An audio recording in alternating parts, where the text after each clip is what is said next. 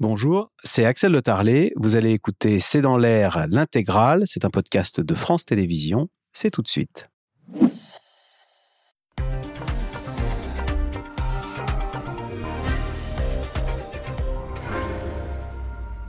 Bonsoir à toutes et à tous. Des femmes humiliées, violentées, torturées, le Haut Conseil pour l'égalité publie un rapport choc sur les violences infligées aux femmes dans l'industrie du porno. Ces vidéos en accès libre qui abreuvent les téléphones portables de nos enfants, filles et garçons, et qui façonnent leur perception de la sexualité. Question pourquoi ne réagit-on pas face à de telles violences infligées parfois à des jeunes filles mineures et qui se retrouvent totalement sous l'emprise de cette industrie du X Quelles conséquences pour nos enfants exposés à ces vidéos? Comment réagit-on quand on a 10, 12 ou 13 ans? Et pourquoi ne peut-on pas réguler et interdire des vidéos qui, 9 fois sur 10, véhiculent des images de violence physique et sexuelle C'est le sujet de cette émission de ce C'est dans l'air, intitulée ce soir Porno, le rapport choc. Pour répondre à vos questions, nous avons le plaisir d'accueillir Laurence Rossignol. Vous êtes sénatrice PS du Val-de-Marne. Vous êtes présidente de l'Assemblée des femmes et je cite votre rapport publié l'an dernier, Porno, l'enfer du décor, avec les sénatrices Annick Bilon, Alexandra Borchiro-Fontin et Laurence Cohen. Justine Atlan, vous êtes directrice générale de l'association e-Enfance, dont on peut rappeler le numéro ce soir, c'est le 3018. François Cross, vous êtes directeur du pôle genre, sexualité et santé sexuelle à l'IFOP. Vous sortez dans quelques jours un sondage sur l'influence de la pornographie sur la vision de la sexualité et le respect du consentement. Et enfin, Marie-Estelle Dupont, vous êtes psychologue clinicienne. Je cite votre ouvrage apparaît le 12 octobre, Être parent en temps de crise. C'est aux éditions Très Daniel. Merci de participer à cette émission en direct. Euh, Laurence Rossignol, vous avez déjà travaillé sur ce sujet. Euh, je vais citer une phrase euh, issue du, tout nouveau rapport là, qui vient d'être remis au gouvernement. Une rousse se fait électrocuter, torturer, baiser. Voici ce que les, les enquêteurs, enfin, les, les ont, relevé, ont trouvé dans cette industrie du porno. On ne, on ne soupçonne pas l'abomination de ce qu'on fait subir à ces femmes qui se retrouvent dans l'emprise de cette industrie c'est vrai. C'est le deuxième rapport qui est euh, produit par une institution. Le premier était celui du Sénat l'année dernière et celui du Conseil à l'égalité est un peu le tome 2. Et nous, on se réjouit bien entendu qu'elles aient poursuivi le travail. Et effectivement, ce qu'elles ont fait davantage que nous probablement, c'est qu'elles ont visionné des centaines de, de, de, vidéos. Elles sont allées sur les sites, elles ont cherché et elles ont trouvé. Elles ont trouvé ne serait-ce que les intitulés, celui que vous venez d'évoquer il y a un instant. En fait, l'intérêt de ces rapports, avant qu'on envisage les, les, les, prolongements en matière de politique publique, c'est déjà de démystifier ce qu'est le porno. Le porno, ce n'est pas du cinéma, ce n'est pas de la fiction. Ce ne sont pas des actrices, dites-vous, parce sont, que oui, parce qu'il n'y a pas de simulation. Exactement, ce n'est pas simulé tout ce que vous voyez est réel. Quand euh, ce ne sont pas des actrices, elles ne jouent pas la comédie. Euh, pardon de la crudité des propos qu'on va avoir, mais euh, on est obligé, on ne peut pas faire autrement. Mais quand, vous, quand on, voit une triple pénétration, par exemple, ou une fellation jusqu'à l'étouffement, la femme qui est sur le plateau subit réellement une triple pénétration ou une fellation jusqu'à l'étouffement. Donc c'est ça le porno. Donc il faut, aller, il faut arrêter de glamouriser le porno, euh, de penser que c'est une autre façon de vivre son érotisme. Non, c'est une industrie qui est fondée d'abord sur euh, le recrutement de femmes en vulnérabilité, souvent psychologique et, et avec une grande porosité avec le monde de la prostitution. Les pratiques sont quand même très discutables. Alors il y a des viols, il y a des viols au sens où les femmes ne savent pas ce qui va leur arriver. Bon, tout ça va, se, va en partie être révélé dans un procès qui aura lieu, je pense, en 2024, euh, qui est le procès French Boukake. C'est Jackie et Michel. Hein. C'est le deuxième procès, Jackie voilà. et Michel. French Boukake, c'est le premier. Il y a une, douze, une quinzaine d'hommes mis en examen en détention provisoire, donc pour viol, euh, viol, complicité de viol, viol en réunion, enfin bref, tout ce qu'on peut imaginer comme incrimination euh, terrible. et puis après, et ça on en parlera tout à l'heure, c'est l'influence de tout ça. Sur les enfants. Mais il faut que les, les, promoteurs du porno, les producteurs, parce que c'est un business mondial euh, qui draine des milliards de dollars, euh, c'est quand même ça l'affaire, arrêtent de nous raconter et de nous faire croire que c'est de la création. Non, il y a zéro création, les scénarios sont, sont, sont affligeants euh, et ce n'est que de la mise en scène de la violence. Et les femmes, ils sont traitées tout le temps très mal. et dans ce qu'elles ont observé, je finis, je veux pas. Non, non, non, mais je vous en prie, c'est Dans ce qu'elles ont observé euh, dans les vidéos qu'elles ont regardées, elles ont révélé bien entendu sexisme, misogynie. Voilà, vous avez, je ne vais pas, euh, abreuver nos, nos téléspectateurs et spectatrices de tous ces mots, mais le mot, toutes les femmes sont des salopes en fait. Euh, c'est raciste, c'est-à-dire que y a des, les hommes noirs le plus souvent apparaissent euh, comme étant euh, dotés euh, par la nature d'un pénis monstrueux, anormal. Donc c'est un rap- il y, y a de la bestialité. Euh, et ça, c'est LGBT-phobe, c'est-à-dire que c'est très lesbophobe. Euh, en général, il y a deux jeunes femmes et puis un homme qui arrive. C'est le viol correctif des lesbiennes, c'est-à-dire que la sexualité des lesbiennes doit passer par l'homme et la pénétration. Et donc c'est sexiste, et c'est surtout dernier volet, et pas le moindre, c'est euh, l'apologie de la pédocriminalité. Quand vous avez écolière, Ah. et puis ensuite l'inceste avec papa en famille. C'est-à-dire que nous, euh, qui sommes engagés dans les politiques publiques pour euh, réduire les violences sexuelles, euh, accompagner les femmes, changer les comportements, éduquer les garçons au consentement, on a en face de nous un tsunami contre lequel on ne peut pas lutter parce que tout ce qu'on fait est, orthogonal à tout ce que 19 millions de Français par mois voient. Dans leur rapport, disent plus même. Nous, on était à 19, je crois qu'elles sont montées à 30. Et plus de 2 millions de, mineurs.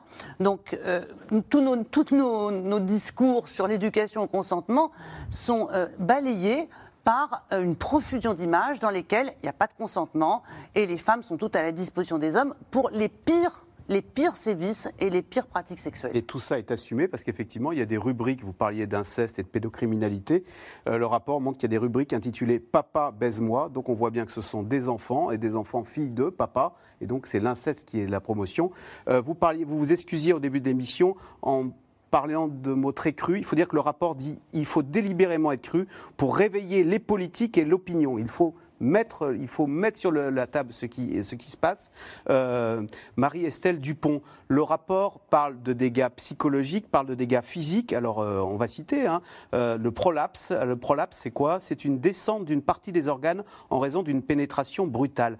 Dans quel état les filles qui se retrouvent prises dans cette emprise ressortent-elles, j'allais dire, physiquement et psychologiquement Est-ce qu'on arrive à, se regarder dans la glace euh, Comment, comment, dans- comment de cette, des griffes de cette industrie? Alors en réalité, pour les, dans ce type de situation extrêmement traumatique et répétée, d'abord physiquement vous êtes très dégradé, c'est-à-dire qu'au bout d'un certain nombre de pénétrations barbares, vous n'êtes plus en état d'avoir un rapport sexuel, vous êtes incontinente. Euh, donc, en général, face à des actes de barbarie, l'être humain a deux voies possibles. La première, pour s'en sortir, c'est une forme d'érotisation de l'humiliation, d'érotisation de la souffrance et donc d'identification à l'agresseur. Donc, je vais agresser pour ne pas être agressé. Euh, ce qu'on retrouve chez certains garçons qui, euh, voyant du porno et étant sidérés, vont mimer euh, l'agression justement pour ne pas être dans la position de la victime. hein. Euh, malheureusement, Se mettre du côté du fort. du fort, c'est l'identification à l'agresseur qu'on retrouve dans beaucoup de situations traumatiques et ce qui explique, par exemple, dans une famille maltraitante, que la maltraitance se répète de génération en génération, puisqu'on s'identifie au bourreau euh, pour pouvoir supporter ce qu'on a vécu. Et le deuxième destin, qui est malheureusement celui qui est emprunté par les jeunes femmes en général, c'est celui de l'effondrement, c'est-à-dire que euh, comme elles ne peuvent pas s'appuyer sur des ressources à ce stade d'emprise, sur des ressources extérieures euh, suffisamment tôt pour garder une intégrité psychique euh, sociale, hein, parce que ça implique aussi parfois de mentir sur ses activités, etc., etc. Donc elles se coupent d'amis d'enfance, euh, donc ça va très très loin. Parce qu'évidemment, Elles ces sont vidéos. souvent précaires au niveau de la famille, c'est-à-dire que si les parents sont juste à côté, en général, il y a un garde-fou à un moment donné avant que la jeune fille euh, ne bascule complètement. Euh, donc, comme il n'y a plus ces ressources euh, et que sur le plan psychique, elle est totalement effractée, elle a intériorisé l'humiliation, euh, elle va en général s'effondrer, c'est-à-dire intérioriser le mal. C'est elle qui est sale, c'est elle qui est mauvaise, c'est elle qui est bonne à rien. Euh, on le voit dans, de, dans des situations bien moins barbares, simplement quand une jeune fille est un peu abusée par son petit copain qui l'humilie devant les autres, elle peut déclencher un trouble alimentaire, c'est-à-dire que très rapidement, l'humiliation va déclencher un retournement contre soi de l'agressivité avec des troubles alimentaires, des scarifications, des tentatives de suicide, euh, etc., etc. Et sur le plan euh, physique, euh, bah écoutez, les gynécologues de l'Hôtel Dieu, ça leur arrive. Moi, ça m'est déjà arrivé d'en avoir une au téléphone qui me dit je suis tombée dans les pommes en examinant la jeune femme, alors que c'est mon métier. La dite jeune femme était filmée par sa mère pendant que son père et ses amis la violaient, et les vidéos étaient vendues dans un pays étranger. Voilà, c'est ça la réalité en fait de, de, cet esclavage moderne. On a cru que la modernité allait nous sauver de la barbarie, mais on voit bien que non. Et Justine Atlan, ce qui interroge, je ne vais pas dire sur la condition masculine, mais ce qui interroge quand même, c'est que euh, c'est le succès de ces vidéos dont on parle là depuis euh, 10 minutes. Euh, donc ces plateformes cumulent 5 milliards de visites par mois. Elles figurent dans le top 20 des sites les plus visités au monde. Et les Français, la France est le troisième pays le plus consommateur de porno. Donc quel, est, le ressort du succès de ces vidéos? Pourquoi est-ce que certains hein, se retrouvent à, vouloir euh, voir toujours plus de violence euh, véhiculée par ces plateformes? Il y a plusieurs facteurs. D'abord, il y a Internet qui, a, qui est né quasiment avec cette industrie. Hein. Je veux dire, c'est depuis le début quasiment d'Internet, c'est les contenus qui sont le plus visionnés sur Internet euh, quotidiennement, c'est les contenus pornographiques. Mais c'était pas ça au euh, début. C'était pas forcément les mêmes, mais la pornographie était très présente dès le début d'Internet euh, et a créé du trafic très dense et très répété sur ces types de contenus-là. c'était très nouveau, il hein, faut reconnaître quand même. Nous, on trouve ça normal, mais je veux dire, autrefois, pour aller voir un film pornographique, il fallait aller dans un cinéma. Donc vous vous rendez bien compte ce pas les mêmes personnes qui vont faire la démarche de sortir de chez eux, de faire la queue devant un cinéma, de rentrer devant un cinéma, de risquer vu quand on en ressort, d'être avec d'autres personnes dans un lieu collectif, que de consommer à la maison, à la demande, euh, tout seul, etc. Donc bien évidemment que ça a apporté beaucoup de gens, et des femmes d'ailleurs aussi, hein, il faut, reconnaître aussi, qui se sont mis à consommer aussi de la pornographie euh, quand, c'est arrivé. Ensuite de ça, on en parlera tout à l'heure, mais euh, y, a, en ce qui concerne les, jeunes, il y a un déficit d'éducation sexuelle en France. Donc les jeunes, ils vont chercher sur Internet, puisqu'aujourd'hui c'est le lieu d'information pour eux, des, informations, ce qui croit être des informations, sur évidemment le sujet central de l'adolescence qui est c'est quoi de devenir un être euh, femme, homme ou peu importe, mais voilà, d'une identité sexuelle et d'une vie sexuelle et ça va ressembler à quoi de devenir adulte et d'avoir ces activités-là et qu'est-ce qu'il faut faire pour être un homme ou une femme dans la société et correspondre à ces codes-là. Et donc, ils consomment de ça. Ensuite, il y a effectivement le contenu en lui-même. La pornographie devient de la torture. Je veux dire. Alors ça, c'est autre chose. ça, ça devient addictif. Un voyeurisme dans le toujours plus? Alors, c'est pas forcément un voyeurisme, c'est des ressorts d'excitation. C'est-à-dire à partir du moment où c'est ça qui va commencer à vous procurer vos premières excitations sexuelles. Et ça, c'est très compliqué quand on a des enfants qui consomment ça, c'est qu'ils culpabilisent de ressentir une excitation en voyant ces contenus-là. Donc déjà, il faut leur faire comprendre que de toute façon, c'est fait pour leur exciter. Et le fait qu'ils ressentent une excitation sexuelle, c'est évidemment par leur faute. Et c'est ça d'ailleurs qui commence un peu à, rendre compliqué la consommation. Ensuite de ça, c'est vrai que ça, ça ne concerne pas que les jeunes, ça concerne les adultes et tout le monde. C'est qu'à partir du moment où effectivement ça vous produit et ça vous crée effectivement des fantasmes qui ne sont pas les vôtres, mais qui vous commencent, auxquels vous commencez à adhérer, parce que c'est ça qui produit de l'excitation, vous en voulez effectivement de plus en plus, de plus en plus. Et ça, c'est comme n'importe quelle addiction. C'est-à-dire qu'il vous faut une drogue de plus en plus forte euh, pour effectivement arriver ne serait-ce qu'au même niveau d'excitation de la première fois que vous l'avez vu. Et donc effectivement, ces contenus sont de plus en plus euh, violents, avec une production euh, sauvage, effectivement, barbare, et de plus en plus amateur au sens où effectivement il n'y a plus ce qu'on disait il y a peut-être 30 ans, de la fiction, de la réalisation, de la production, de l'éventuelle simulation, si tant est qu'il y en ait une à un moment. Voilà. Des actrices de l'esclavagisme. Ah ben total, ça là-dessus, je pense qu'on est tous d'accord autour de la table. Euh, voilà, mais vous vous rendez bien compte que c'est désastreux pour la création d'un modèle sociétal hein, euh, qui est quand même euh, qui adhère aujourd'hui à ça, parce que les jeunes aujourd'hui ils pensent que c'est ça la réalité. Ils pensent que finalement on leur parle effectivement de consentement, on leur parle voilà d'une ère MeToo, etc., d'un progrès au niveau sociétal soi-disant, et puis qu'en fait tous les adultes qui leur parlent de ça, quand ils sont dans leur chambre le soir, ils font ce qu'ils voient sur les sites porno. Donc ils se disent quand même que la société est un peu étrange. Marie-Estelle euh, Dupont, si, euh, si ces plateformes fournissent ça, c'est qu'il y a une demande. Et cette demande, c'est ce que disait Justine Atlan, c'est euh, au fond, ce sont les ressorts de, de la drogue, de la dictologie? Tout à fait. C'était très important ce que vous soulignez sur la sur l'addiction, parce qu'en en fait, il faut bien comprendre que un mineur qui reçoit cette image, a fortiori si à la maison il n'y a pas eu d'éducation affective et sexuelle, on lui a pas très clairement dit, et moi il faut le dire très clairement et dans ces termes à nos adolescents, la pornographie c'est l'antisexualité. La sexualité, c'est du lien. C'est un partage émotionnel entre deux adultes qui se choisissent et qui sont consentants dans leur globalité, dans le respect, dans la joie, dans la créativité, dans la complicité, dans le rire. Ça, c'est la sexualité. La pornographie, c'est il n'y a pas d'imaginaire érotique, euh, c'est pas drôle, il n'y a pas de complicité, euh, c'est une évacuation de l'affect, c'est un morcellement du corps, euh, c'est un déni en fait de l'altérité, c'est une objectalisation de mon corps qui doit devenir un ardeur et du corps de la femme qui doit accepter de plus en plus de violence. Donc déjà vraiment dans un contexte où il y a un défaut d'éducation affective et sexuelle à la maison des jeunes, ils vont à un âge où ils se cherchent des modèles identificatoires, où ils cherchent des réponses à toutes ces pulsions qui font les montagnes russes dans leur cerveau toute la journée, euh, ils vont avoir une adhésion, il va y avoir une emprise comme le crack sur leur cerveau. Ah oui. Et les images vont venir effracter une image du corps qui n'est pas terminée, hein, une estime de soi qui est encore euh, euh, bancale. Euh, et ça va agir sur les circuits de récompense, ça va déclencher de la dopamine. Et donc il en faudra effectivement toujours plus, sauf qu'on est dans l'excitation sans aucune narration. Il n'y a pas de récit. Quand vous faites votre premier baiser sur la plage à votre petite amie, il y a un récit, il y a une érotisation, il y a une mise en parole. Dans du porno, il n'y a absolument aucun scénario, comme vous le disiez, c'est d'une pauvreté, d'un ennui absolument, euh, absolument euh, abyssal. Euh, donc il y a une dimension de toxicomanie, et je crois que les Français sont très consommateurs pour la même raison qu'ils sont très consommateurs de psychotropes. C'est-à-dire ça dit quelque chose de notre société, comme le harcèlement, on le verra tout à l'heure. Qu'est-ce qu'on offre euh, comme euh, modèle identificatoire, comme exemple en fait, euh, et comme objet de désir à nos jeunes pour qu'ils se ratatinent à ce point euh, sur des conduites addictives. hein. Ça dit quelque chose de leur grand mal-être existentiel. François Cross, ça fait 15 ans à l'IFOP que vous suivez euh, le rapport des Français à la sexualité. Est-ce qu'il a euh, évolué?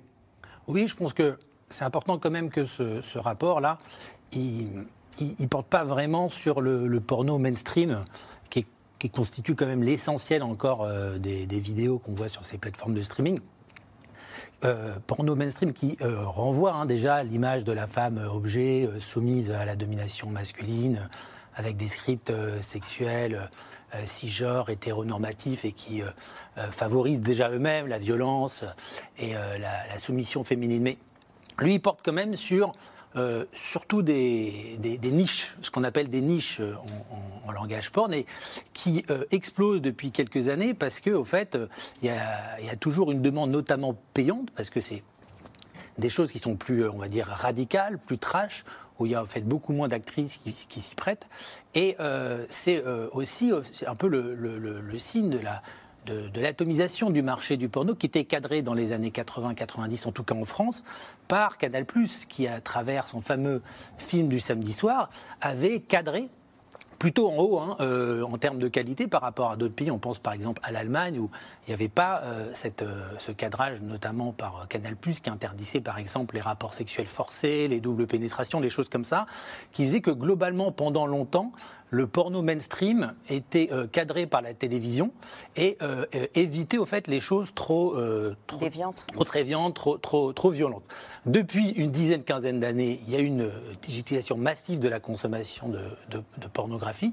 Et depuis quelques années encore, notamment depuis un an, un an et demi, une partie des plateformes a retiré euh, une- de, nombre- de nombreuses euh, vidéos qui posaient problème, mais il en reste encore beaucoup. Oui, il en C'est reste ça que c'est ce que le, rapport. que le rapport met, met en évidence. Hein, et des, des, euh, 90% des vidéos qui sont en ligne euh, relèvent de la. pro- euh, enfin, euh, ce- c'est c'est quoi la. génère de la violence physique et sexuelle. Voilà. C'est donc un rapport choc qui alerte sur la banalisation des atteintes graves à la dignité humaine dans les contenus porno. Le Haut Conseil à l'égalité entre les hommes et les femmes remet aujourd'hui au gouvernement les conclusions de plus en plus de plus d'un an d'enquête et de passage de revue de milliers de vidéos disponibles en ligne. Et il réclame tout simplement un électrochoc, sujet de Théo Manval et Ilana Azinko. Ce sont 212 pages à la lecture presque insoutenable. Un an d'enquête, des millions de vidéos consultées sur les plateformes les plus en vue et un constat sans appel. 90% des vidéos porno contiennent de la violence. Près d'un million et demi relèvent même de pratiques sadiques, le fait d'une industrie criminelle qui agit selon le Haut Conseil en toute impunité. En quelques clics, les vidéos brutales sont en effet disponibles jusqu'à la nausée, proposant de voir une femme électrocutée, torturée. C'est pourtant totalement illégal, rappelle Sylvie Pierre Brossolette, qui a remis ce rapport. parce que ce sont des douleurs intenses, physiques ou morales, qui sont euh, intentionnellement infligées, que les souffrances sont réelles, que les filles euh, ne font pas semblant. Dans ces euh, vidéos, non seulement il y a la violence, mais elle est érotisée. Jouissance et violence sont liées. Sexe sexualité et violence sont liées et c'est devenu la norme de toute une génération. C'est très inquiétant, il faut y mettre fin. Le HCE a aussi recensé plus d'un million de vidéos à la limite de la pédopornographie, intitulées Ado, ou bien valorisant l'inceste avec les mots-clés frères et sœurs, voire carrément une rubrique famille. Symbole des dérives de cette industrie en France, l'affaire French Boukake, documentée notamment par le journal Le Monde. 17 hommes, bientôt jugés à Paris pour avoir recruté et exploité sexuellement des dizaines de jeunes femmes, parfois en les droguant. À la tête du réseau, ces deux producteurs appâtaient leurs victimes, originaires de milieux modestes, en leur promettant discrétion et argent facile, avant de leur faire subir les pires sévices une fois face caméra. C'était des viols déguisés sous prétexte de vidéos, acteurs et producteurs avaient toutes les libertés. Le site cumulait près de 300 000 visites par mois. Une fois les contenus en ligne, impossible pour les victimes de les faire retirer. Il m'a dit que pour supprimer les vidéos, il fallait payer 3500 euros. Je lui ai dit que c'était plus que tout ce que j'avais gagné dans cette affaire. C'est là qu'il m'a proposé d'être à sa disposition pendant un temps indéfini pour lui faire plaisir quand il en a envie. La révélation de l'affaire a provoqué quelques manifestations, mais pas de changement notable pour protéger les femmes. Dans le porno amateur, seules les actrices ne sont pas professionnelles et en fait c'est des victimes de viol que nous on voudrait aider. On voudrait que la société civile ouvre les yeux sur ce massacre, euh, sur ce qui est en train de se passer sous nos yeux. Le rapport du HCA fait justement des propositions. Ces experts ont signalé 35 vidéos violentes à la plateforme gouvernementale Pharos. Aucune n'a été retirée d'Internet. Car il faut aujourd'hui attendre qu'un tribunal se prononce. Le Haut Conseil souhaite que Pharos puisse retirer directement ses contenus, comme c'est déjà le cas dans les affaires de terrorisme. C'est très simple. Si des scènes de torture ou de viol ou d'agression sexuelle sont portées à la connaissance de Pharos ou que Pharos euh, les détecte, il demande aux hébergeurs français ou étrangers de les retirer. Si ça n'est pas fait, après les fournisseurs d'accès français sont sommés les, les arrêter. Il serait simple aussi, selon la présidente, de faire fermer les sites qui ne vérifient pas réellement l'âge de leurs utilisateurs. Aujourd'hui, les enfants accèdent au porno à l'âge de 10 ans en moyenne en France et plus d'un garçon sur deux âgé de 12 ans consulte ces sites régulièrement. Ça les impacte dans leur mentalité car euh, leur pratique ensuite, euh, évidemment, découle de l'imitation de ce qu'ils ont vu. 47% des jeunes garçons aujourd'hui pensent que les filles s'attendent à être agressées sexuellement quand ils ont des relations sexuelles avec elles. 42% des jeunes garçons pensent que les filles aiment ça. Un enjeu de société dont le gouvernement est sommé de s'emparer. Le fera-t-il dès la semaine prochaine? Son projet de loi sur le numérique est attendu à l'Assemblée. C'est faisable. Laurence Rossignol, dans le sujet, on parlait de rabatteurs et de réseaux qui, qui semblaient s'apparenter au proxénétisme. Par quel phénomène les jeunes femmes qui entrent dans, sous l'emprise de ce milieu du X ne peuvent-elles pas en sortir? Il me semble qu'après avoir fait une telle scène, on, arrête tout. Euh, il, y a, il, semble qu'il y ait comme une, emprise dont il serait très difficile. Non, mais ce dont on ne peut pas sortir, c'est de la vidéo qui va éternellement circuler sur les réseaux sociaux. Le droit à l'oubli. Il n'y a pas de droit à l'oubli. Les vidéos n'appartiennent pas aux femmes qui sont dans la vidéo. Elles appartiennent euh, aux producteurs et euh, personne n'a la possibilité de leur faire retirer. Et donc ces femmes sont éternellement euh, elles le décrivent comme étant un viol constant. C'est-à-dire que vous verrez ce soir, il y a, une cache investigation, avec une autre affaire. Là, c'est une, jeune femme qui a été filmée à son insu par euh, son partenaire de jeunesse, et elle dit à chaque fois que quelqu'un regarde cette vidéo, c'est comme si on me violait à chaque fois. Euh, c'est une effraction de son intimité, euh, pour reprendre ces mots-là. Comment elles sont recrutées? Avec l'affaire French Bukake, où il y a une cinquantaine de femmes parties civiles, c'est-à-dire qui ont déposé plainte, on, les connaît mieux maintenant. moi, j'en ai rencontré une dizaine au moment où on a fait le rapport. Ce sont des jeunes femmes qui ont été euh, recrutées souvent via les réseaux sociaux.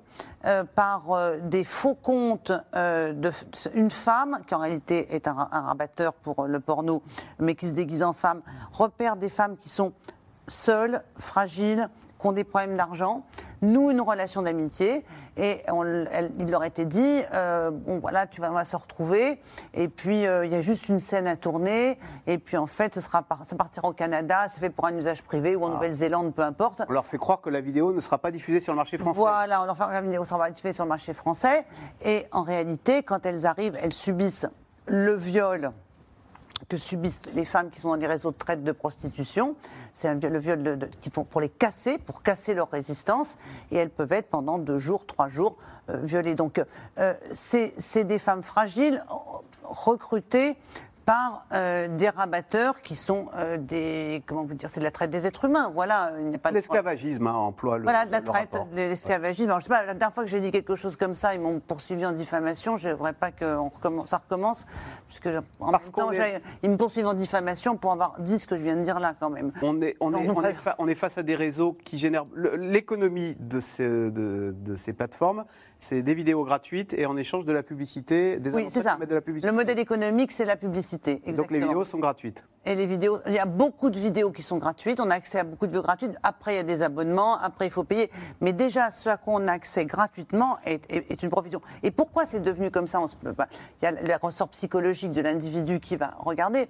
Mais c'est surtout qu'à partir du moment où le marché s'est mondialisé par, euh, par Internet, euh, il faut continuellement euh, réapprovisionner le fantasme. Donc il faut que les femmes changent tout le temps parce que sinon le client, le, le consommateur se lasse.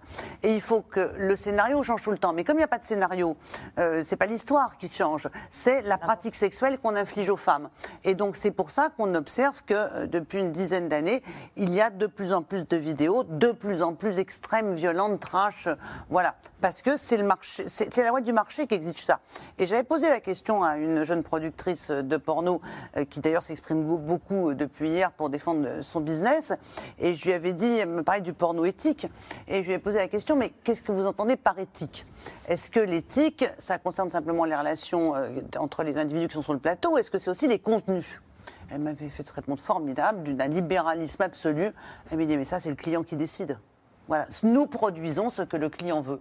Et le client veut que ça change, que ça se renouvelle, que les femmes changent et que les pratiques sexuelles soient de plus en plus excitantes. Alors, Voilà. Marie-Estelle Dupont, donc, euh, ce sont des vidéos gratuites. Ce, dont, ce qui peut étonner, c'est qu'elles soient aussi faciles d'accès. Je vais même vous dire un aveu. En préparant cette émission, on tapait euh, pédocriminalité sur Google. Très vite, il y avait deux trois articles, on arrivait sur ces sites, euh, en fait, qui sont vraiment, qui sont les premiers à apparaître.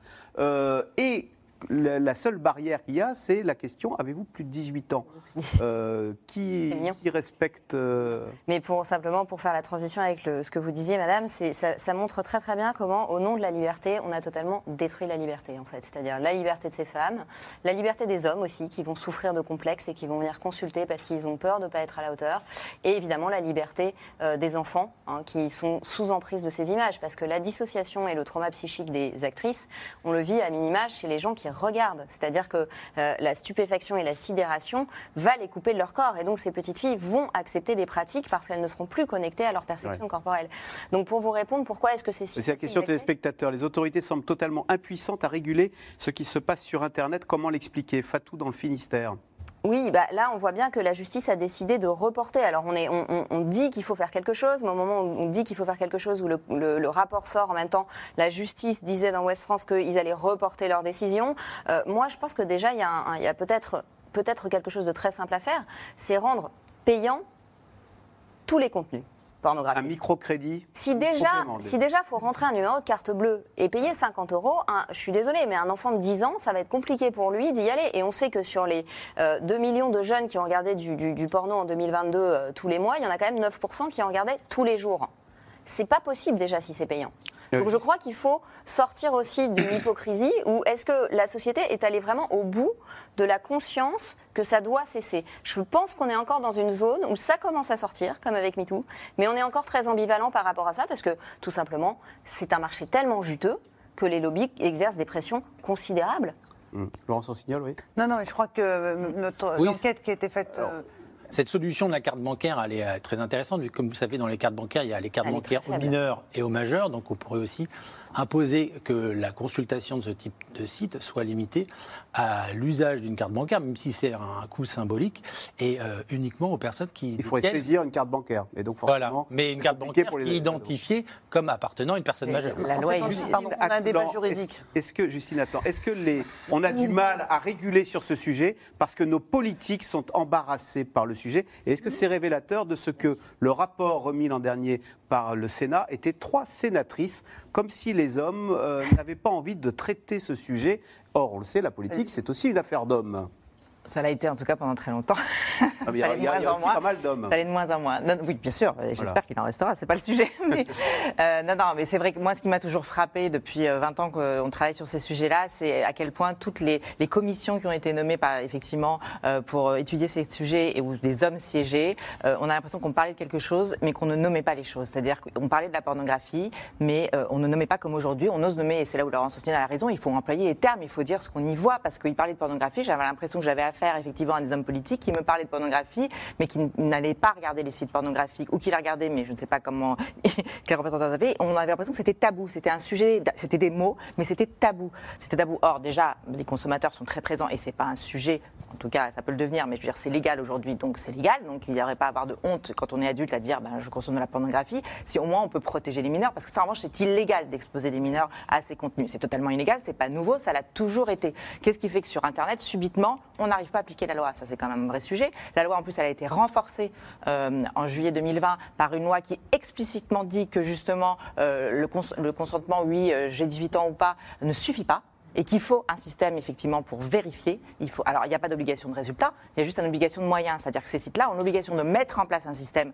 On ne leur dit pas lesquels, donc c'est plutôt une grande liberté pour des entrepreneurs. On leur dit pas lequel, on leur dit juste qu'ils ont la liberté de choisir, mais qu'il faut qu'ils mettent un système. Parce qu'ils sont ils vérifient. insaisissables, ils sont dans des pays, dans les paradis fiscaux. Non, c'est pas vrai. Ils sont pas dans des paradis fiscaux. euh, quand même, non, il y en a quelques-uns, mais je veux dire, nous, on a fait une action en justice contre une dizaine de sites pornographiques. On n'a eu aucun problème à aller, effectivement, euh, les, les mettre devant la justice, à aller les trouver, à les identifier, à les localiser, à ce qu'ils effectivement euh, un huissier qui vienne leur, remettre. Ça, ça c'était du fantasme. C'est pas vrai. Ils sont tout à fait atteignables. On sait qui ils sont, on sait où ils sont. Euh, le- le- le- ils répondent même à des interviews dans le Parisien. Non, franchement, ils assument très bien ce qu'ils font et vont. Pourquoi est-on si timide? Alors c'est Parce que la justice manque de courage. ce qui est interdit dans la vie physique doit l'être sur la toile. Parce que la justice, je veux dire, c'est pas le politique qui manque de courage. Très honnêtement, le politique, euh, Sautier est une politique aussi. Le politique ne manque plus de courage pour moi. Il a, il a créé des lois, justement. Les parlementaires ont créé des lois, ont voté des lois. Le politique dit, maintenant, c'est la justice a été quand même. assez- les affaires sont devant la justice. On peut aller plus loin. politique peut aller plus loin. Mais, mais la justice refuse, refuse d'être celui qui aujourd'hui va dire OK, on décide qu'ils sont illégaux, qu'ils respectent la loi et on les bloque. Alors- Personne ne veut prendre ce courage-là de bloquer les sites pornographiques aujourd'hui. C'est la réalité. nous, on Mais donc, change il y a la des loi. bénéfices Allez, secondaires. dans ce contexte, comment protéger? On va parler de nos enfants qui sont exposés à ces vidéos. Officiellement, l'éducation nationale prévoit trois séances annuelles d'éducation à la sexualité dans les lycées et collèges. Dans les faits, à peine 20% de ces séances sont euh, assurées. Juliette Perrault et Ariane Morisson ont assisté à l'une d'entre elles dans une classe de quatrième au collège Louis Pasteur. C'est à Noyon. Reportage. On va y aller, vous avez l'habitude, vous faites attention en rentrant au foyer et vous vous installez. Ce matin de printemps au Collège Pasteur, les 4e A assistent à un cours un peu particulier. Une heure sans cahier ni stylo pour parler de sexualité. Toutes les photos que l'on va vous montrer, elles sont choisies exprès, non pas pour vous choquer, mais pour discuter, pour engager une conversation.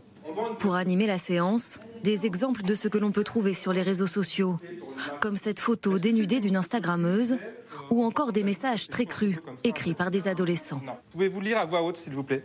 C'est mieux, tu fermes ta gueule, sinon je te baise comme dans le porno petite pute. Et tu sors de chez toi en robe coupée pour faire une mini-jupe sale pute et tu pleures quand Alexandre te prend pas dans son équipe alors ta gueule sale pute. Quelques rires un peu gênés, mais des propos qui choquent et des images auxquelles les ados sont parfois confrontés malgré eux. En France, l'âge moyen de la première exposition à une image pornographique est de 10 ans. T'es sur une application, on monte sur des jeux, puis d'un coup il y a des choses comme ça.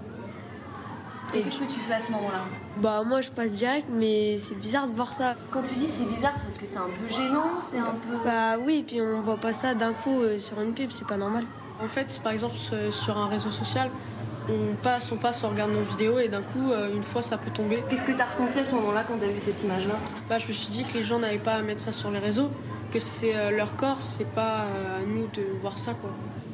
Des contenus qui peuvent avoir des conséquences très concrètes pour la construction des adolescents. Dans la meilleure des, situations, on va avoir un ado qui est curieux et qui va poser des questions, qui va dire j'ai croisé quelque chose qui m'a dérangé, j'ai envie d'en parler avec quelqu'un. Dans le pire des cas, on peut avoir des, des jeunes qui vont pas forcément se poser de questions, prendre ce qu'ils voient comme argent comptant et se dire que c'est ça la réalité, c'est ça le comportement qu'on est censé avoir à l'égard d'une autre personne. Aujourd'hui, l'éducation nationale prévoit trois séances annuelles d'éducation à la sexualité dans les collèges et lycées. Dans les faits, à peine 20% de ces séances sont assurées. Vous pouvez rentrer. Donc vous mettez vos euh, manteaux sur les tables et les sacs sous les tables. Autour de la quatrième H de s'atteler au sujet, avec un cours sur le consentement dispensé par la prof d'SVT. Vous allez avoir une vidéo, d'accord Vous allez avoir un garçon qui va vous expliquer ce qui lui est arrivé. Je vais directement dans ma chambre, la meuf elle me suit. Jamais dans ma tête je me suis dit, ce soir je vais ken. Je lui dis non, on va pas ken. Donc je lui dis clairement, je dis non, on va pas ken. Elle force, elle force, elle m'a fait une fellation. Mais je sais pas ce que j'avais jamais vécu ça avant. Donc pour moi c'était choquant. Les élèves doivent prendre position dans la salle pour donner leur avis. Feu orange, la situation pose problème, mais c'est pas répréhensible par la loi.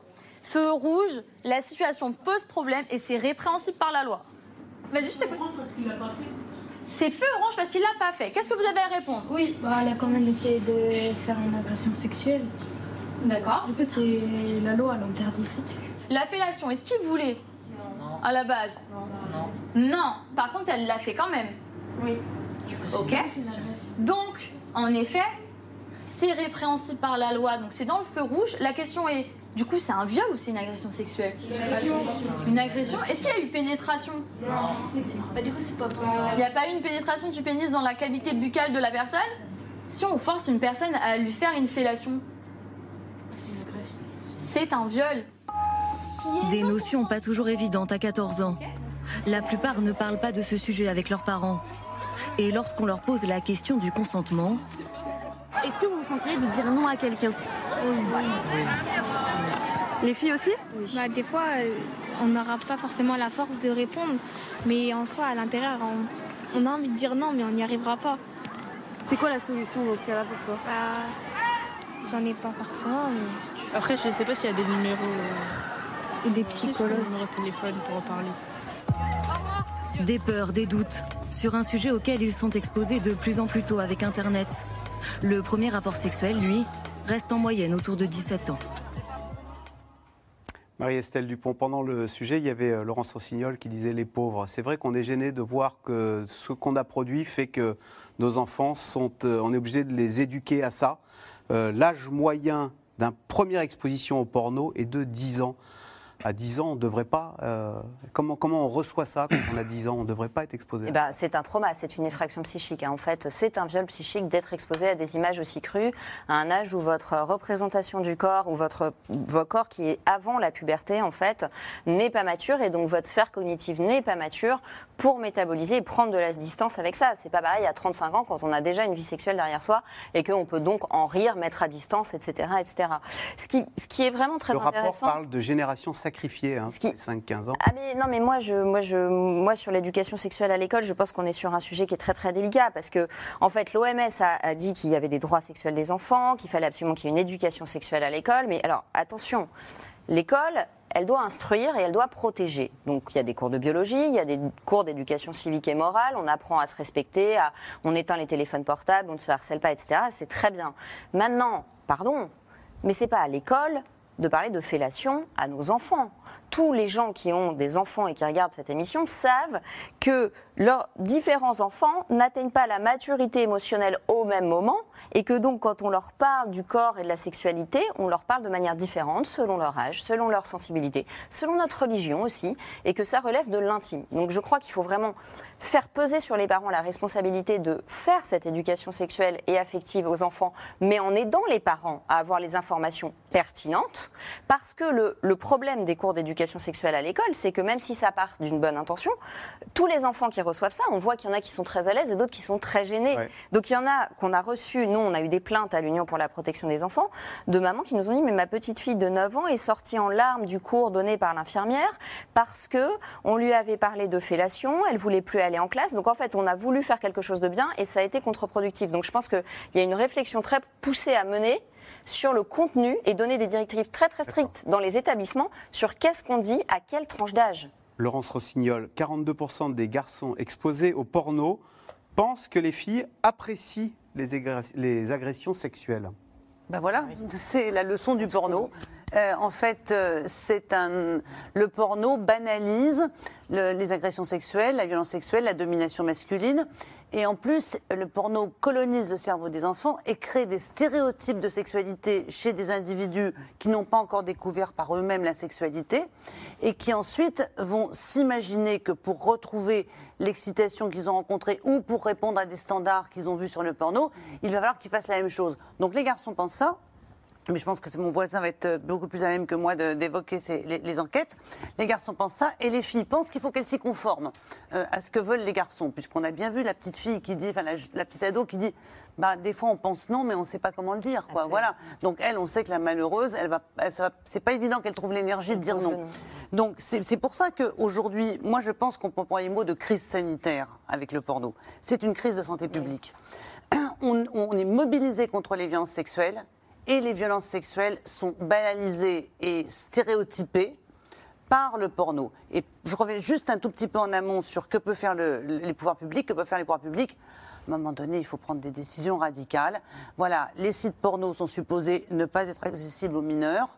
Ils le sont, on coupe. Et là, il faut quand même que la loi donne la possibilité de fermeture administrative. C'est Pharos. Aujourd'hui, une vidéo d'incitation euh, au terrorisme, elle est retirée dans les heures qui qu'on a fait contre le terrorisme, il faut le faire Il contre faut le la faire pédocriminalité absolument. sur Internet. Contre la pornocriminalité. La pornocriminalité. Pornocriminalité. Voilà. Et c'est ce qu'on demande aujourd'hui dans les débats qui ont lieu au Parlement autour de la loi sécurité numérique. Justine Atlan, au 3018, est-ce que vous recevez des appels de jeunes filles euh, on parle d'une euh, société hyper sexualisée. On voit que la sexualité, euh, elle s'invite dans les classes de 6e, 5e. Nous, à, à notre époque, on jouait à autre chose.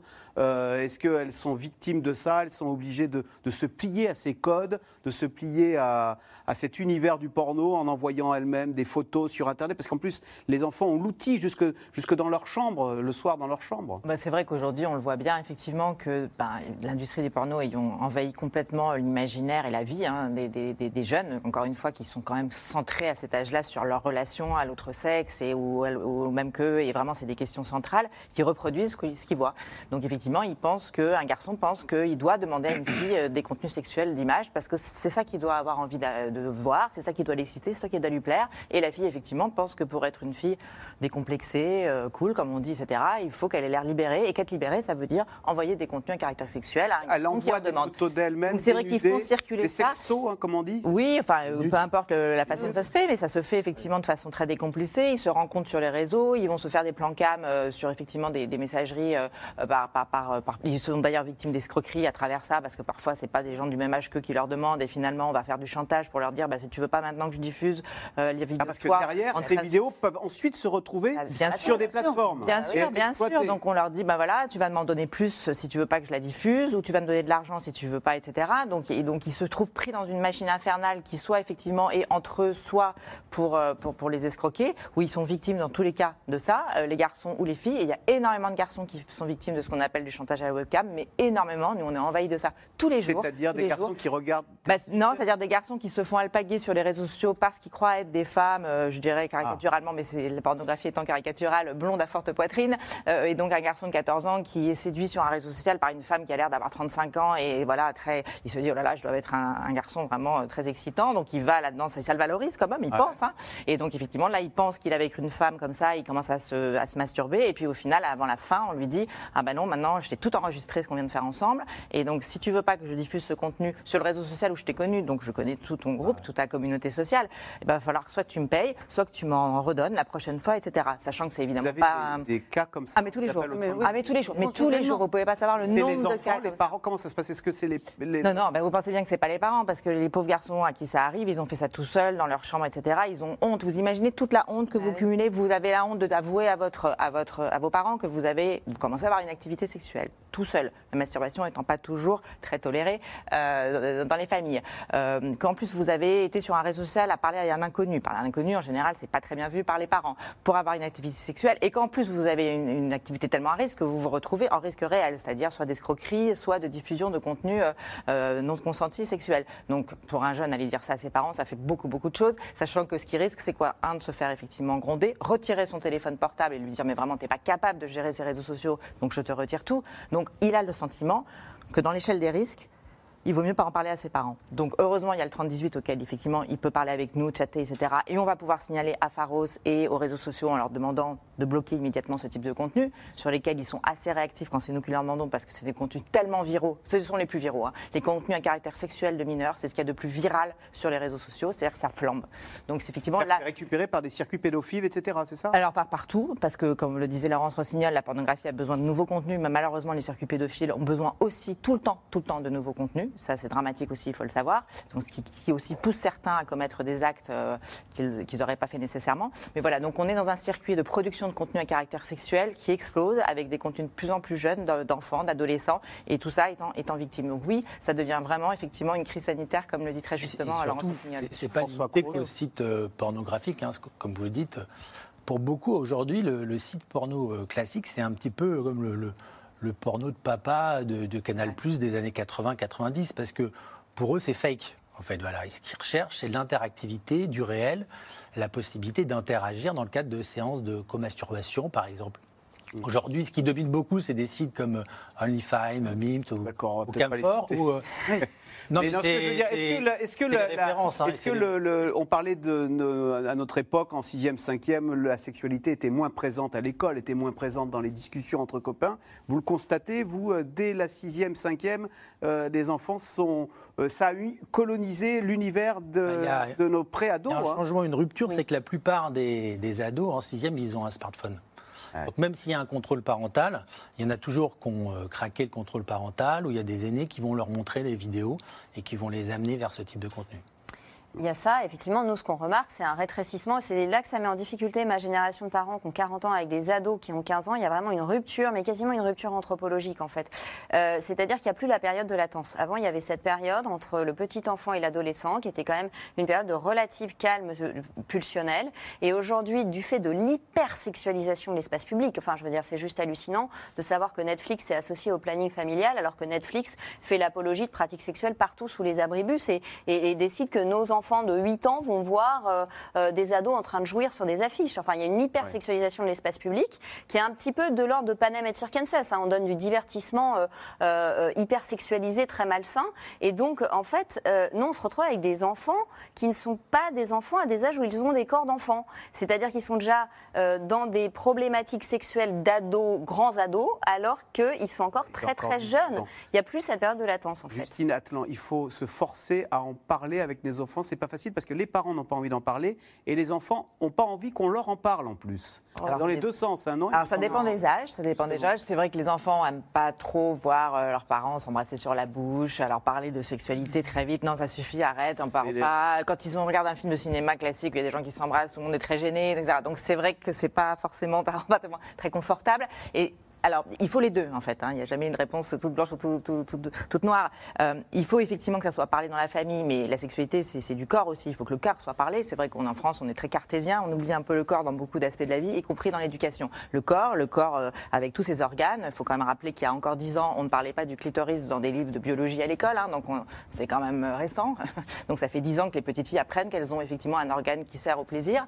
Voilà, on est aussi dans une culture où le plaisir, c'est coupable. Enfin, vous voyez, on a, on a pas mal de couches qui font qu'on a Il y a du des mal à pays parler qui de tout sont ça. exemplaires en la matière Il y a des pays, alors on va toujours parler d'eux, mais c'est vrai qu'ils sont moins mauvais que nous. Les pays scandinaves sont moins mauvais que nous là-dessus Ah ouais. aussi. Sur d'autres sujets, peut-être on pourra parler sur le harcèlement et l'empathie, mais là-dessus aussi, ils sont moins mauvais.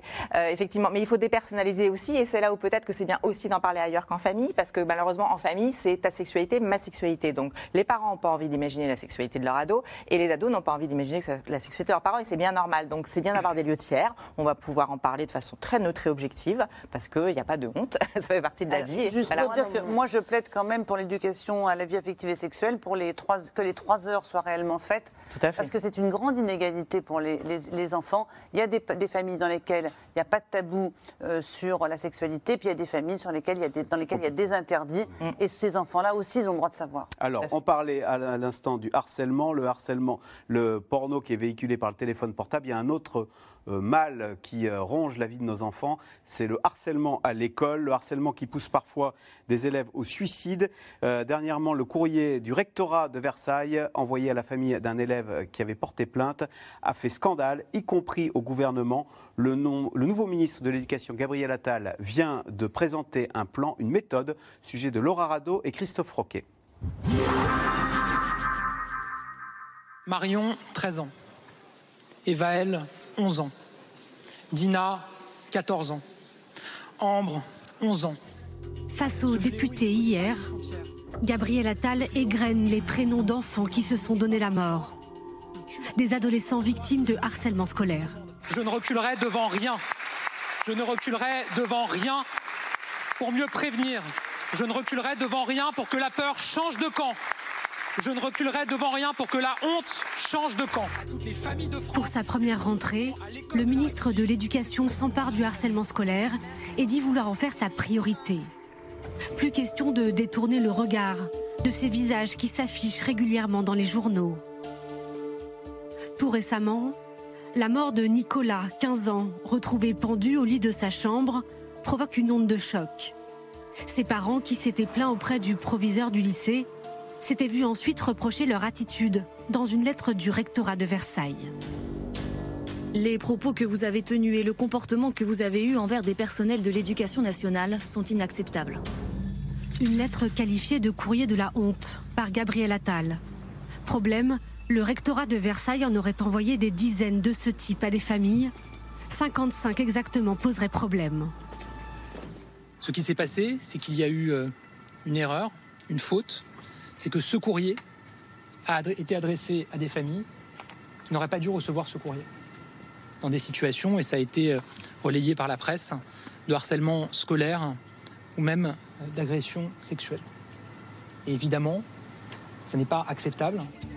Inacceptable pour les familles, mais aussi les anciennes victimes. Celles qui se battent inlassablement depuis des années pour alerter et qui attendent aujourd'hui des réponses fortes du gouvernement. On parle de quelqu'un qui est mort, il a 15 ans. Comment est-ce qu'on peut en arriver à un stade où il y a un enfant de 15 ans qui se suicide? On a eu plein de cas cette année et c'est à chaque fois c'est l'affaire de trop, à chaque fois on n'en peut plus. Nous on n'en peut plus en tant qu'association parce qu'on répète, on vient sur les plateaux, on en a marre, on répète la même chose à chaque fois. Donc on attend un vrai, euh, un vrai réveil de la part de Gabriel Attal. Le premier signal est donné le 18 septembre, quand la police débarque dans un établissement du Val-de-Marne. Avec des méthodes plutôt radicales. Un collégien suspecté d'insultes et de menaces de mort est arrêté et menotté en plein cours. Et on voit entrer euh, des policiers. La, directrice nous avait dit une intervention policière grave. Donc on s'est dit peut-être qu'ils vont nous parler de quelque chose. Et finalement, en fait, ils demandent le nom de l'élève en question euh, et de se présenter à eux. Ils l'interpellent en l'attrapant par le bras et en le menottant en disant on vous arrête pour harcèlement grave et menace de mort. Malgré quelques protestations des syndicats, l'exécutif assume et sonne la mobilisation générale. Hier, la Première ministre a dévoilé un plan anti-harcèlement, changement de braquet et sanctions à la clé. Et avec notre plan, je vous annonce que nous renforçons considérablement notre éventail de sanctions contre le cyberharcèlement. Nous allons développer la confiscation des téléphones et permettre d'exclure les élèves harceleurs des réseaux sociaux. Autorité, fermeté, le nouveau positionnement du jeune ministre de l'Éducation semble payer dans les sondages. Omniprésent sur le harcèlement scolaire et l'abaya, Gabriel Attal vient de grimper à la troisième place des personnalités préférées des Français.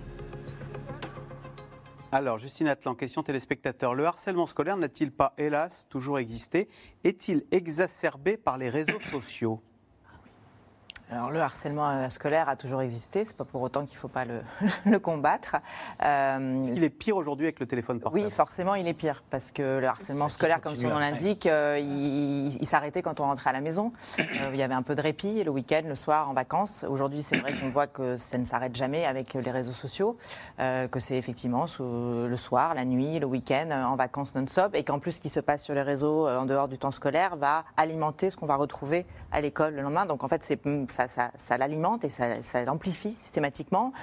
Il y a des enfants qui vont adhérer à du cyberharcèlement, qui vont pas nécessairement le faire de visu avec une victime, mais qui euh, vont être désinhibés derrière un, un écran de portable et vont pouvoir oser euh, effectivement rallier ces, ces meutes en ligne. Euh, C'est toute la classe qui va mettre un et puis point même des gens qui, et même parfois des, des- des- des élèves qui ne connaissent pas d'ailleurs ce bon le, le jeune garçon qui a été euh, arrêté euh, dans sa classe par la police euh, était en train d'harceler une lycéenne d'un autre lycée qui ne connaissait même pas dans un groupe Donc en fait vous voyez bien que ça rallie effectivement euh, des jeunes voilà qui beaucoup plus de jeunes donc pour la victime c'est encore pire. Marie-Estelle Dupont, en fait, on ne se soucie pas assez du téléphone portable de nos enfants euh, le soir dans la chambre euh, quand ils sont euh, quand ils sont pas sur des enfin ils peuvent être sûr. de harcèlement Mais ou, même, ou- ou s'envoyer dans la dans la, la torpeur de la nuit des nudes dont on parlait tout à l'heure il faut, fait. il faut être un peu plus vigilant Tout avec fait. ça Mais même dans la cuisine ou dans le salon, vous pouvez être à côté de votre adolescent et ne pas soupçonner une seconde sur quelle planète il se trouve en fait. Donc la question du harcèlement qui n'a plus de mur, plus de limite temporelle à cause des réseaux, c'est une chose, mais je crois aussi que la question qu'il y a derrière ça, c'est la question des adultes Et on voit, on voit bien que ce qui est arrivé à l'INSEE ne serait pas arrivé si les adultes avaient pu poser ce qui posait autrefois. Il y a toujours eu du harcèlement, il y a toujours eu des victimes émissaires, il y a toujours eu des effets de meute, il y a toujours eu des témoins passifs et des témoins actifs dans le harcèlement. Mais à un moment donné, il y avait une parole d'autorité qui se posait, qui reposait une limite à un âge où la différence entre le bien et le mal est très fragile. Et là, on voit bien qu'aujourd'hui, avec les réseaux et avec ce qui s'est passé dans les dérives bureaucratiques à Versailles notamment, il n'y avait plus cet adulte qui reposait la limite entre le bien et le mal euh, et euh, entre ce qui est possible et ce qui n'est pas Est-ce possible. qu'on est un peu trop Il faut qu'on apprenne à gérer le téléphone portable? De nos enfants, qui n'est pas un objet anodin. Est-ce qu'un enfant de 10 ans, 12 ans, que- qu'est-ce que vous dites aux parents Mais ça, c'est la Euh, base de, le- le- c'est la- la base de tout, quoi. C'est-à-dire Ah que bon les Ben ben, téléphones. c'est pas forcément. Déjà, euh, le- dé- déjà, oui, bien sûr, je dis aux parents, le téléphone portable, il dort pas dans la chambre de l'enfant. Le téléphone portable, il charge dans votre chambre ou dans l'entrée, mais pas, euh, il n'y a pas de portable la nuit, évidemment, pour des mécanismes neurobiologiques évidents. C'est évident pour tous les Et parents. que ça désynchronise. Quand on voit des adultes de 9 ans, il faut leur apprendre, il faut, il faut éduquer les parents, en fait. Euh, euh, quand on voit que euh, les parents ne savent pas que les hormones, la mélatonine, les hormones du sommeil sont désynchronisées par la lumière du téléphone portable, déjà, ils ont beaucoup moins d'arguments pour dire à un enfant, voilà pourquoi je te le retire. Je te le retire pas pour t'embêter, je te le retire pour protéger ta santé. Donc c'est déjà une chose importante. Ça n'est pas du tout, il faut pas, c'est l'arbre qui cache la forêt pour moi, le- les écrans par rapport au harcèlement. Il y a plein d'autres problèmes derrière, et notamment la question de la figure adulte dans, les- la société de l'exemplarité. Mais évidemment, la base de tout à la maison, c'est pas de portable dans la chambre entre 18h et 8h. Il y a un couvre-feu à poser à nos enfants. Il y a beaucoup de remontées d'en- d'enseignants qui, qui, qui- qui rapportent qu'ils ont des élèves le matin qui ont les yeux rouges et qui sont restés sur. TikTok Ah ouais. jusqu'à Bah, 1h évidemment. ou 2h du matin, parce que TikTok, c'est un algorithme tellement puissant que vous arrêtez jamais. Et donc, c'est vraiment... fait exprès, hein Oui, bien pour sûr. que la récompense, c'est la photo suivante. Après, nous, dans nos enquêtes, on, on a, on a publié une enquête il y a trois semaines auprès des parents. Donc, vous pensez bien que les parents ne voient pas tout. On avait quand même posé la question est-ce que votre enfant, donc c'est des parents de collège-lycée, a été victime de harcèlement moral au cours de l'année scolaire précédente 2022-2023 On en avait 32% Et sur les 32, il y en avait qu'un tiers qui considérait que l'administration avait réglé la chose de manière convenable. Allez, tout de suite, on revient à vos questions. Merci d'avoir écouté C'est dans l'air. Comme vous le savez, vous pouvez désormais écouter l'intégrale, mais aussi l'invité ou vos questions à nos experts. Tous ces podcasts sont disponibles gratuitement sur toutes les plateformes de streaming audio. Et pour le replay vidéo, c'est sur France.tv, bien évidemment. À bientôt.